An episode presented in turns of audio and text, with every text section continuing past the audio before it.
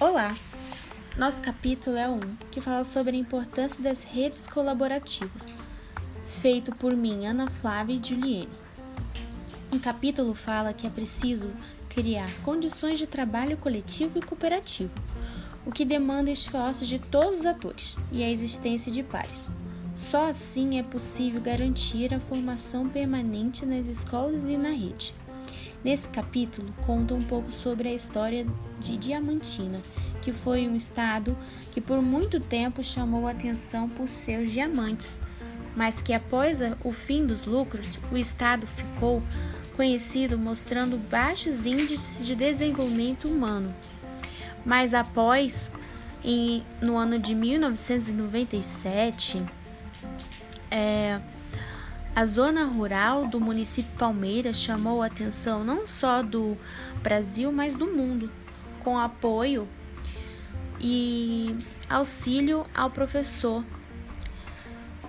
que é um programa desenvolvido pelos educadores que trabalhavam no povoado de Caeté Açu com o apoio do projeto CRE, para ver financiado pela Natura Cosméticos. O objetivo era capacitar os docentes do município para que eles alfabetizassem todas as crianças na idade certa. Os resultados apareceram depois de três anos, sendo que 40 educadores de 12 cidades vizinhas se uniram para conhecer as ações, o que levou Palmeira a ter êxito na sua meta, levando o projeto para outros municípios. Em 2004, outros 13 municípios passaram a fazer parte do projeto Chamapá. Foi também considerado uma das 20 obras sociais mais inovadoras na América Latina na categoria de educação básica pela Fundação WK Klug e a Comissão Econômica para a América Latina e Caribe.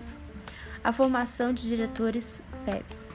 Foi então oficialmente criado em 2006 o Instituto Chapata de Educação e Pesquisa, que já formou mais de 3.154 professores, 350 coordenadores pedagógicos, 50 é, diretores, 67 supervisores técnicos, atendendo mais de 529 mil crianças no interior baiano. Temos a formação continuada abordada nesse capítulo, que é um conjunto de iniciativas interligadas que envolve diversos sujeitos, começando pelas secretarias de educação até chegar nas escolas com a equipe técnica, diretores pedagógicos e pelos supervisores, assegurando-lhes um amparo político e técnico e dando as condições necessárias para que realizem um bom trabalho de formação criando-se uma rede evitando que os educadores se sintam não pertencentes a uma estrutura de apoio. As autoras também relatam uma pesquisa sobre as atribuições do coordenador pedagógico realizada no PACO Almeida e Souza para a Fundação Victor Civita, em São Paulo, que mostra em muitos lugares do país se há pouca que há pouca formação de professores, que não pode ser apenas uma lista de tarefas a serem cumpridas, mas que o coordenador pedagógico estimula e impulsiona de maneira sistemática a reflexão, a reflexão da equipe docente.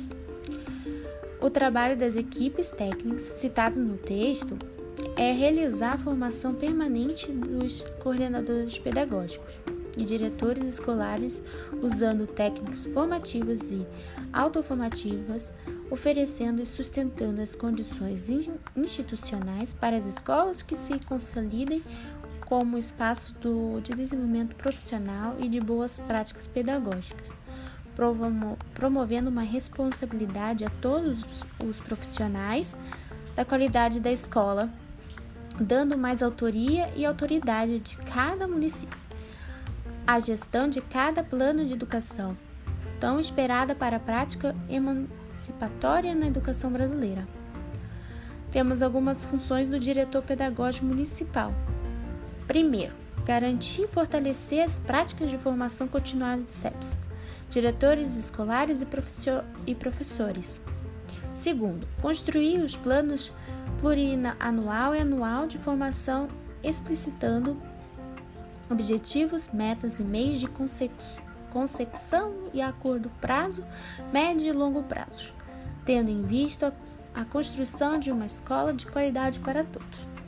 Terceiro, elaborar, implementar e acompanhar em parceria com o coletivo dos educadores o calendário da educação no município e as diretrizes curriculares da rede, em consonância com o Plano Municipal da Educação. E quarto, apoiar a elaboração e a supervisão constante no projeto político-pedagógico. E por último, temos as funções do supervisor técnico municipal, que é participar da elaboração do plano de formação e de sua constante atualização face aos contextos e conjuntores sociais, culturais e pedagógicos do município das escolas e dos educandos. Segundo, sistematizar as diretrizes curriculares e promover a articulação dos ciclos de ensino, considerando os critérios de continuidade e de diversidade dos conteúdos de ensino e aprendizagem. Terceiro, organizar o acervo e a memória da formação continuada municipal dos CEPs e professores por meio da criação e manutenção de um acervo público de pautas de formação, relatórios dos encontros formativos, vídeos de observação de sala de aula, gráficos com resultados da aprendizagem e outros documentos produzidos no seu dia a dia.